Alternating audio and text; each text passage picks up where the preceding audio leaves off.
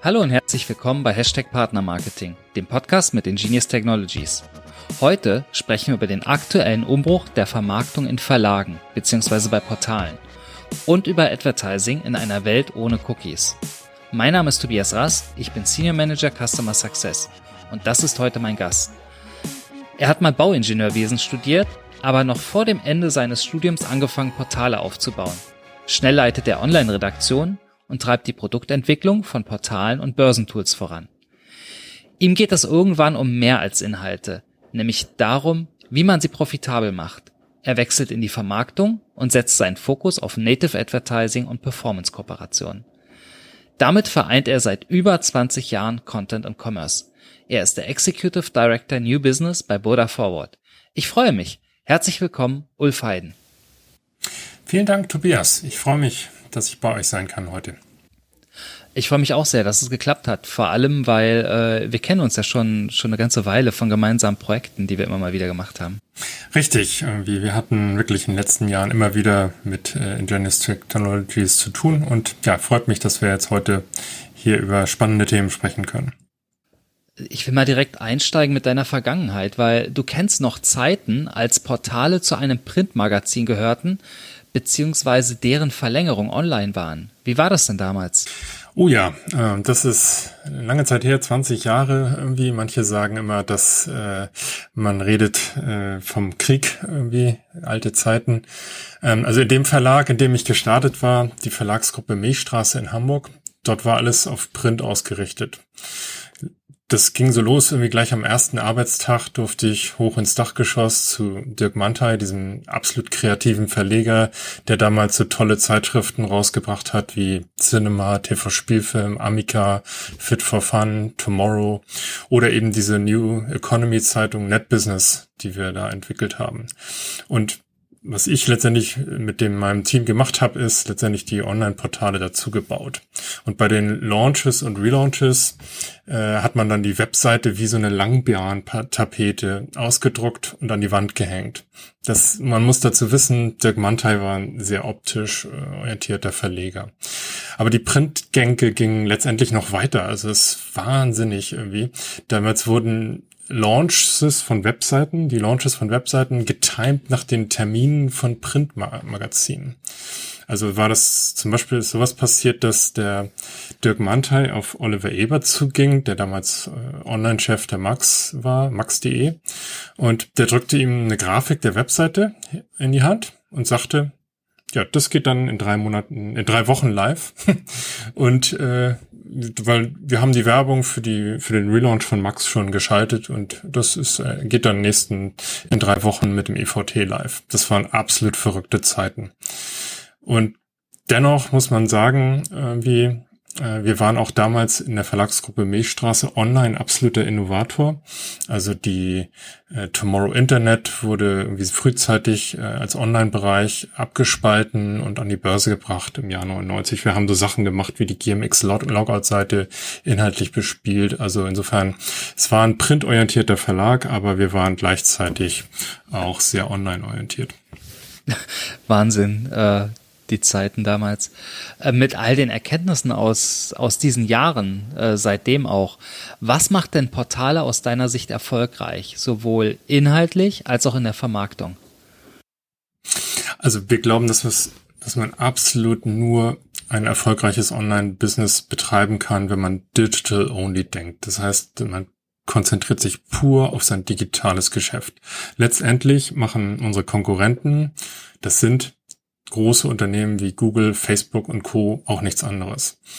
Und das Glück, was wir bei Boda hatten, ist, dass wir frühzeitig zur Jahrtausendwende im New Economy Hype die Online-Units von dieser Verlagsgruppe Milchstraße, aber auch hier in München bei Focus äh, wurde Focus digital an die Börse gebracht.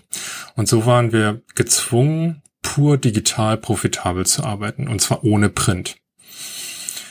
Und egal, ob man jetzt Print als Subventionsgeber oder als Innovationshemmer sieht. Letztendlich muss man sagen, in anderen Verlagen in Deutschland hat man irgendwie beides gemacht und beides ist nicht gut, wenn man digitales Neugeschäft entwickeln will und dabei profitabel sein möchte. Du hast ja jetzt schon viele Portale aufgebaut und denkst ja auch aus deiner Laufbahn heraus, beziehungsweise DNA heraus, äh, die Themen Content und Vermarktung schon immer zusammen. Was heißt das denn? Nun gut, also wir haben bei der Border Forward früh, also zum Beispiel schon in der Finanzkrise 2008 erkannt, dass wir uns von dem reinen Banner-Erlösmodell oder Werbeerlöse nur über Bannerwerbung zu kriegen, äh, diversifizieren müssen. So haben wir früh auf transaktionale Geschäftsmodelle und auch auf Native Advertising gesetzt. Und diese Bereiche machen heute einen Großteil unserer Erlöse, unserer Portale ähm, von Focus Online und Chip zum Beispiel aus. Und hier muss man eben Content und Vermarktung eng miteinander denken. Hast du da Beispiele? Ja, ähm, also es gab zum Beispiel, als ich 2002 dann äh, zu Focus Online nach München kam, hatten wir bei Focus.de einen redaktionellen Kreditkartenvergleich, so als puren Service für die Nutzer. Das war so eine Tabelle, wie man sie aus dem Focus Print Magazin her kannte, die monatlich aktualisiert wurde im Web. Und was wir dann gemacht haben, wir haben einen dynamischen Vergleich entwickelt und äh, das an Anf am Anfang haben wir das mit einem Partner gemacht, später dann ab 2009 haben wir diesen Vergleich komplett eigenständig monetarisiert, indem wir Vergleichsergebnis-Buttons in den Vergleichsergebnissen Buttons äh, mit Verlinkungen zu den Kreditkartenanträgen der Banken eingebaut haben. Das war ein transaktionales Erlösmodell. Äh, bei der Border Forward nennen wir das Referrer-Based E-Commerce.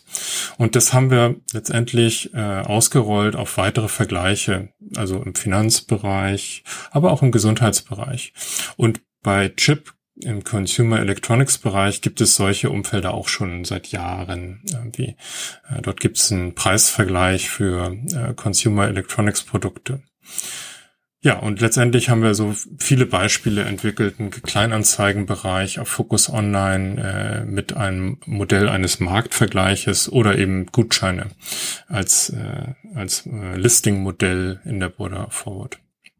So, also insbesondere Vergleichsrechner oder überhaupt, wenn äh, ich nenne es mal Werbebotschaften in den Content-Bereich rücken. Inwiefern ist das denn eine Verschmelzung von Redaktion und Werbung Beziehungsweise wie trennt man das denn? Ja, ist eine gute Frage. Also äh, wir achten da sehr stark drauf, dass wir haben verschiedene Units, also redaktionelle Units, aber auch Commercial Units. Ähm, worauf wir aber gleichzeitig auch achten, ist, dass sie zwar personell getrennt sind, dass sie aber integriert arbeiten und sich räumlich und inhaltlich extrem eng austauschen. Und dabei ist uns zusätzlich natürlich auch eine Kennzeichnung sehr wichtig. Das heißt, man muss werbliche Inhalte klar erkennen. Im gleichen Moment muss man trotzdem sagen, dass man jede Werbung äh, als Nachricht verstehen muss. Nur dann äh, wird Werbung erfolgreich sein. Also wir sagen immer, gute Werbung ist immer eine gute Nachricht. Das hat auch der Verleger äh, der New York Times, Adolf Ox, vor 100 Jahren schon gesagt, wenn eine Werbung nicht eine gute Nachricht überbringt, dann ist sie wertlos. Sag mal, die alte Idee, die Aufmerksamkeit seiner Zuschauer zu verkaufen, die kennen wir aus der Werbung. Ähm, und dafür braucht man ja gar keine Cookies. Also nicht im Fernsehen, nicht im Print, äh, nicht im Displaygeschäft, wenn wir ganz ehrlich sind. Und was glaubst du, inwiefern lebt diese Idee denn noch und funktioniert für ein Verlagshaus und Vermarkter und Anzeigenkunden gleichermaßen? Ja, also in vielen Bereichen ist dieser Gedanke immer noch aktiv, auch bei der Online-Werbung, wo man dann doch häufig äh, äh, sagt, man verkauft Werbung, auch Online-Werbung an Männer über 45 oder Frauen unter 25. Letztendlich ist im Internet ja alles messbar und äh, zumindest sagt man das. Und dann versucht man auch danach Werbung online auszusteuern. Letztendlich braucht man dafür aber Cookies und Daten von Drittanbietern wie Google, Facebook oder von den Telekommunikationsanbietern. Und mit diesen Cookies die private Informationen äh, von Drittanbietern übertragen, den sogenannten Third-Party-Cookies, wird es letztendlich dann problematisch. Spätestens seit der Einführung der DSGVO sind hier starke äh, Vorschriften erforderlich, wie man sich diese Zustimmung holt. Damit wird dieses Geschäftsmodell zunehmend schwierig. Ich will nochmal zurück zu den Bannern kommen. Also wenn wir über Banner reden, ich kenne keinen User, der sie gerne mag. Also woher kommen die Banner und warum waren und sind sie denn immer noch so beliebt in der Branche? Ich würde es mir so erklären. Also viele Online-Portale, redaktionelle Online-Portale sind wie bei uns, äh, bei Burda, äh, letztendlich Abspaltung von Print äh, Ablegern. Und im Print ist, ist letztendlich der Banner ja eine ein, einseitige Website, eine einseitige Anzeige. Und man versucht das auf die Webseite zu transferieren. Und letztendlich ist damit ein Banner äh, wie eine Printanzeige in Online. Das, damit hat auch Wired, äh, wie Wired war auch letztendlich ein super innovatives äh, Magazin, 1994 den ersten Banner, den es sozusagen im Internet gab, ähm, geschaltet und es auch eine Denke eines Printmagazins, äh, auch bei Wired. So. Wenn das so ist, also sozusagen Überbleibsel aus Print plus die Cookie-Thematik, die wir gerade schon angesprochen haben, das müsste doch eigentlich heißen, dass die, diese aktuelle, die, diese aktuelle Entwicklung das Sterben der Banner beschleunigt, oder? Ja, das würde ich so sehen. Also auf jeden Fall sind jetzt Werbetreibende, aber auch Publisher mittlerweile gefordert, äh, andere Wege, andere Lösungen zu suchen, äh, um letztendlich Werbung effektiv auszuspielen. Ähm, wozu braucht denn ein Portal oder eine Anzeigegucke, äh, wozu braucht ein Portal oder ein Anzeigekunde denn überhaupt noch ein Cookie? Also grundsätzlich ist ein Cookie nicht zwingend notwendig. Also ähm, letztendlich hilft er, der Cookie aber darf, äh, dazu, die Werbung, ähm, es zu verhindern, dass die Werbung immer an die gleichen Nutzer ausgespielt wird.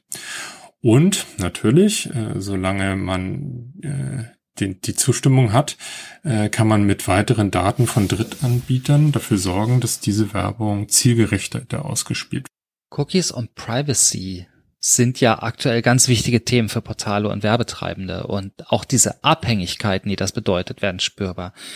Wie siehst du denn die Entwicklung von und zum Consent? Buh, also nun gut, der Consent ist ja zunächst eine Zustimmung eines Nutzers mit einem Tool, was letztendlich oder so ein Pop-up auf der Webseite, äh, wo die Zustimmung eingeholt werden muss. Und zu diesen Entwicklungen dieser Consent-Tools kann ich gar nicht so viel dazu sagen. Letztendlich wird eigentlich immer nur versucht, so viel Zustimmung wie möglich zu erhalten, um das alte Werbemodell zu retten. Ähm, wenn ich so drüber nachdenke, dann habe ich, sehe ich da so einen Vergleich irgendwie, wie das passiert ist mit den Adblockern irgendwie in, über die letzten Jahre. Also Adblocker sind ja eine, auch relativ alte Erfindung. Also Siemens, äh, der Siemens-Konzern hat äh, im Jahr 2000, glaube ich, schon irgendwie so einen Webwasher irgendwie entwickelt. Äh, das war dann nicht der erfolgreichste Adblocker, sondern dann kam irgendwie ab 2005 äh, Adblock Plus und andere Adblocker und Publisher haben diese Entwicklung überhaupt nicht ernst genommen. Und die Änderungen waren auch immer nur sehr graduell, ganz, ganz langsam. Wie die Adblock-Rate stieg letztendlich immer ein bis zwei Prozent pro Jahr und das merkt man nicht. Das ist so wie so ein Frosch, ähm, der eben nicht in das heiße Wasser geworfen wird, wo er wieder rausspringt, sondern ein Frosch, den man in kaltes Wasser, äh, in den kalten äh, Topf mit kaltem Wasser äh, reinpackt. Da fühlt er sich wohl und dann wird langsam die Temperatur erhöht und irgendwann wird er abgekocht. Und was man jetzt wirklich hoffen kann, dass äh, mit diesem neuen äh, Consent Framework 2.0, TCF 2.0, wirklich so schlagartig Änderungen kommen, dass wirklich jetzt hier mal Publisher gezwungen werden, genauso wie Werbetreibende, äh, neu zu denken und neue Wege zu gehen. Das wäre zumindest meine Hoffnung. Ja, ja, absolut. Sag mal, ähm, wie geht ihr denn als Border Forward mit dem Thema Performance Marketing und transaktionsbasierten Vergütung um in Zeiten, in denen Cookies teilweise wegfallen? Ja, ist richtig. Also ähm, das Performance-Marketing-Modell ist ja grundsätzlich auch von diesen Änderungen betroffen, aber nicht so stark, muss man sagen. Und wir haben bei Border Forward früh auf diese transaktionalen Modelle gesetzt, äh, eben um diese Abhängigkeit von, von den Bannern zu reduzieren. Ähm, man hat auch beim Performance Marketing Modell Herausforderungen, die man aber wie beim Partner Marketing immer äh, letztendlich offen, transparent und auf Augenhöhe mit seinem Partner versuchen muss zu regeln. Und das kann sein, dass man neue Tracking-Lösungen sucht oder aber auch, dass man das Businessmodell der Kooperation komplett ändert in diesen performance-orientierten äh, Kooperationen. Sag mal, wenn wir über ähm, Geschäftsmodelle reden oder Geschäftsmodelle im Umbruch, das äh, Verlags- oder das Werbemodell, das hat sich ja auch gewandelt. Und es gibt aber immer noch diesen Versuch, dieses alte Ad-Spending-Modell aufrechtzuerhalten. Die Frage ist, oder wie siehst du das, lässt sich das denn überhaupt aufrechterhalten? Also wir sehen das so. Also letztendlich müssen alle umdenken, Werbetreibende genauso wie Publisher. Die Modelle dieser alten Werbewelt äh, sind nicht mehr tragfähig. Die Werbung muss sich am Nutzer äh, letztendlich ausrichten. Und äh, wenn dieser Nutzer seine Daten nicht mehr hergeben will und diesen Consent nicht mehr gibt, dann müssen alle neue Wege gehen. Das erinnert mich an dieses AIDA-Modell. Das war ja ganz, ganz lange ge äh, das gelebte Modell der Wahl. Ne? Und heute erlebe ich immer mehr, dass Marketing anders gedacht wird. Das heißt, ändert sich die Werbewelt und ihre Konzepte oder wie beratet ihr denn als Border Forward eure Kunden konzeptuell? Also letztendlich im, im Zugang zu Werbekunden ähm, über äh, unsere Sales-Teams äh, haben wir letztendlich ein ähnliches Modell wie AIDA. Ähm, wir gehen da von den, den drei Phasen äh, eines User Journeys aus, äh, Awareness, dann letztendlich Consideration, das heißt, man, äh, nachdem man aufmerksam geworden, äh, macht wurde auf ein Produkt, ähm, fängt man damit an, sich damit zu beschäftigen, inhaltlich äh, näher zu kommen und dann äh, letztendlich äh, kommt es zu einer Kaufentscheidung und dann ist der das dritte äh, die dritte Phase Conversion. Und jede dieser Phasen erfordert unterschiedliche Maßnahmen, unterschiedliche Content äh, Marketing Ansätze, wie man hier letztendlich auf Kunden zu zugeht. Und ähm, man muss diese, das Wichtige ist, man muss diese Arbeitsweise integriert denken äh, und letztendlich für Kunden integrierte Lösungen anbieten. Mhm. Wie sieht es denn aus mit Social Demographics oder anderen Ansätzen aus der Branding- und Werbewelt? Nun gut, also es mag andere Publisher geben, die sehr viel ihre Kunden besser kennen. Für News Publisher oder Nachrichtenwebseiten, wie sie bei der Border Forward ähm, hauptsächlich ähm, erstellt werden, ähm, da muss man sagen, da kennen wir als News Publisher unsere User gar nicht in dem Sinne, dass wir, wir haben keine Logins für den Nutzern. Und deswegen, wenn man diese Daten hat, hat man sie von Drittanbietern, Third-Party-Daten äh, und dieser Ansatz ist ja zunehmend tot. Insofern spielt soziodemografische, ähm, spielen so, soziodemografische Ansätze eine zunehmend geringere Rolle. Und was bedeutet das denn für ein Portal? Welche Auswirkungen hat denn das Fehlen von Cookies ähm, auf Ad-Server oder auf Werbung?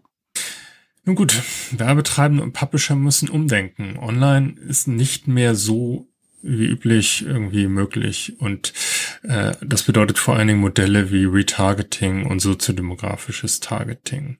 Und was wir bei Border Forward äh, letztendlich gemacht haben, ist, wir haben schon äh, 2017 ähm, vor dem Start der DSGVO eine Strategiearbeitsgruppe gestartet und haben ähm, letztendlich geschaut, dass wir ähm, mal analysieren, wie kann man in Zukunft eigentlich überhaupt noch Werbung ausspielen und sind dann auf drei Datenpunkte, drei Schwer, Schwerpunkte gekommen. Das sind erstens Gerätedaten, also mit welchem Device, welchem Browser, zu welcher Uhrzeit auch, ist ein wichtiger Punkt, äh, nutzt dieser User das Internet irgendwie. Dann haben wir, klar, Location-Daten, äh, soweit sie überhaupt noch zuweisbar sind, ähm, wenn man äh, von der IP-Adresse Rückschlüsse oder der gekürzten IP-Adresse Rückschlüsse auf den Standort schließen kann, dann sind Location-Daten interessant. Aber der dritte und wichtigste Punkt ist letztendlich der Kontext, also der Inhalt, den der User auf der Webseite liest, äh, auf der die Werbung ausgespielt wird. Diese Kontextdaten, die sind extrem wertvoll und lassen sehr weite Rückschlüsse auch darauf, welche Interessen der Nutzer hat sag mal, dieses ganze Thema Kontext und Relevanz, das ist ja der alte Weg von Amazon. So, die, die haben ja ganz früh damit angefangen, so andere Kunden kauften auch dieses Produkt. Und auch Google AdSense ist ja ganz, ganz früh schon diesen Weg gegangen und hat angefangen äh, mit, mit Kontext, bevor sie das Google Display Netzwerk mit Hilfe von Programmatic groß gemacht haben, oder? Ja, das ist wirklich lustig. Also wir hatten 2009 bei der Border Forward ähm, ähm, eine Arbeitsgruppe, die hieß äh, letztendlich Ad Server meets CMS. Und äh, das war die Zeit, als AdSense auch äh, ansonsten ein sehr starkes kontextuelles Produkt war. Dann kam es aber letztendlich so 2010, 2011 zu diesem Trend des Realtime-Advertisings, diese Nutzung von Third-Party-Daten. Und damals wuchs dann Programmatic Advertising gigantisch. Und das ist ein bisschen bei uns in Vergangenheit gegangen, äh, in, letztendlich in Vergessenheit geraten, ähm, dieses Projekt. Ähm, und ja, aber wir haben äh, letztendlich dann äh, später weiterentwickelt. Spannend. Sag mal, das IO-Geschäft mit individuellem Content für große Brands, damit seid ihr ja schon lange sehr erfolgreich. Ähm, und ich glaube auch, dass das als Premium-Ansatz ganz, ganz stark ist. Wie ist denn da eure Antwort für mittlere und kleinere Budgets? Ja, letztendlich ähm, sind wir zu dieser Erkenntnis gekommen, das war letztendlich so 2017, ähm, dass wir kontextuelle Werbeprodukte entwickeln müssen. Und damit kam auch die Idee, dass wir diese Angebote für kleinere äh, Online-Werbetreibende äh, anbieten können.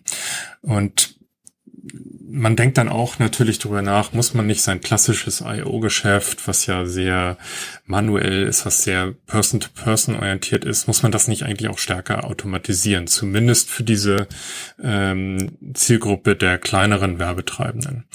Und ähm, letztendlich sieht man ja auch, dass, dass äh, dass äh, letztendlich Online-Werbeumsätze zunehmend in solche Self-Booking-Tools äh, gehen, wie Google AdWords, Facebook Ads, äh, andere Plattformen. Xing hat ein Self-Booking-Tool und ähm, das, das waren so die Themen, die wir uns da sehr stark angeguckt haben. Es gibt ja dieses ähm das allgemein empfohlen wird, dass man zu in diese Self-Booking-Tools gerade von von von Google oder Facebook oder so geht ähm, oder Xing und LinkedIn hast du genannt, ähm, ist das nicht einerseits problematisch, beziehungsweise wären da Alternativen zum Beispiel im digitalen Mittelstand nicht genau das Richtige? Naja, ähm, zumindest äh, muss man ja sagen, dass sich diese Anbieter, die da aktiv sind, letztendlich immer als Mittler oder Vermittler zum Publisher im Zweifelsfall einen signifikanten Anteil der Wertschöpfung holen. Nach einer Analyse von AppNexus aus dem Jahr 2017 bleiben selbst im programmatischen Advertising, also ähm, da, wo man denkt, alles ist irgendwie automatisiert, ähm, in, selbst in diesem äh, Bereich bleiben von einem Euro den ein Advertiser ausgibt, letztendlich 40 Cent äh, beim Publisher. Der Rest wird des Werbebudgets für, wird für Ad-Server, Real-Time Data Provider, diese Third-Party-Daten äh, wie DMPs, DSP-Kosten äh, ausgegeben. Und was wir dann letztendlich jetzt in den letzten zwei Jahren äh, gestartet haben, ist, wir haben bei der Border Forward äh, eine Eigenentwicklung eines solchen Self-Booking-Tools für textbasierte Werbung äh, gemacht. Das ist der Border Forward Ad Manager. Und der soll letztendlich äh, Werbetreibenden eine Alternative bieten. Und der Ad Manager setzt dabei von vornherein darauf ab, die Werbung ohne Third-Party-Daten rein kontextuell auszuspielen. Spannende Entwicklung. Heißt das also lieber weniger Daten, aber dafür deren Wert voll ausschöpfen? Ja, genau. Also genau so kann man es äh, formulieren.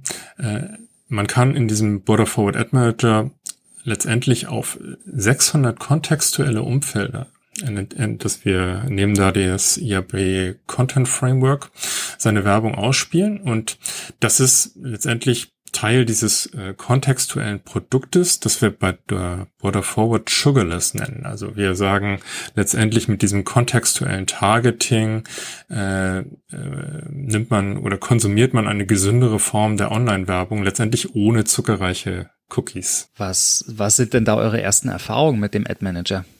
Ja, also wir haben im, im Laufe dieses Jahres äh, letztendlich eine Private Beta mit über äh, 150 internen und externen Kunden hinter uns und äh, haben auch mit vielen Agenturen begonnen zu testen und wollen nun das Tool öffentlich bekannt machen.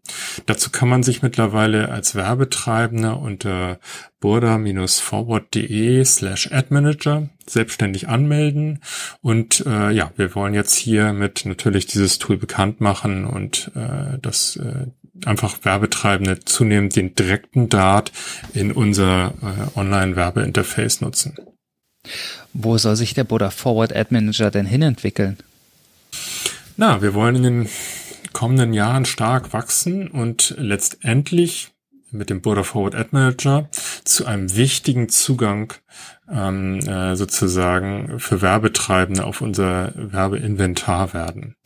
Noch sind wir hier am Anfang, doch mit einem Netzwerk von bereits äh, acht großen Webseiten wie Focus, Chip, NetDoctor, Fit for Fun, TV Spielfilm, aber auch der guten Frage.net haben wir letztendlich eine monatliche Gesamtreichweite von 41 Millionen Unique Usern. Und wir wollen dieses Netzwerk ausweiten und wollen aber auch genauso für große und kleine Werbetreibende ähm, letztendlich die Möglichkeit äh, bieten, ohne direkten Zugriff, ohne Mittelsmänner auf Werbung äh, auf unseren Qualitätsmerkmalen, äh, auf unseren Qualitätsportalen äh, zuzugreifen.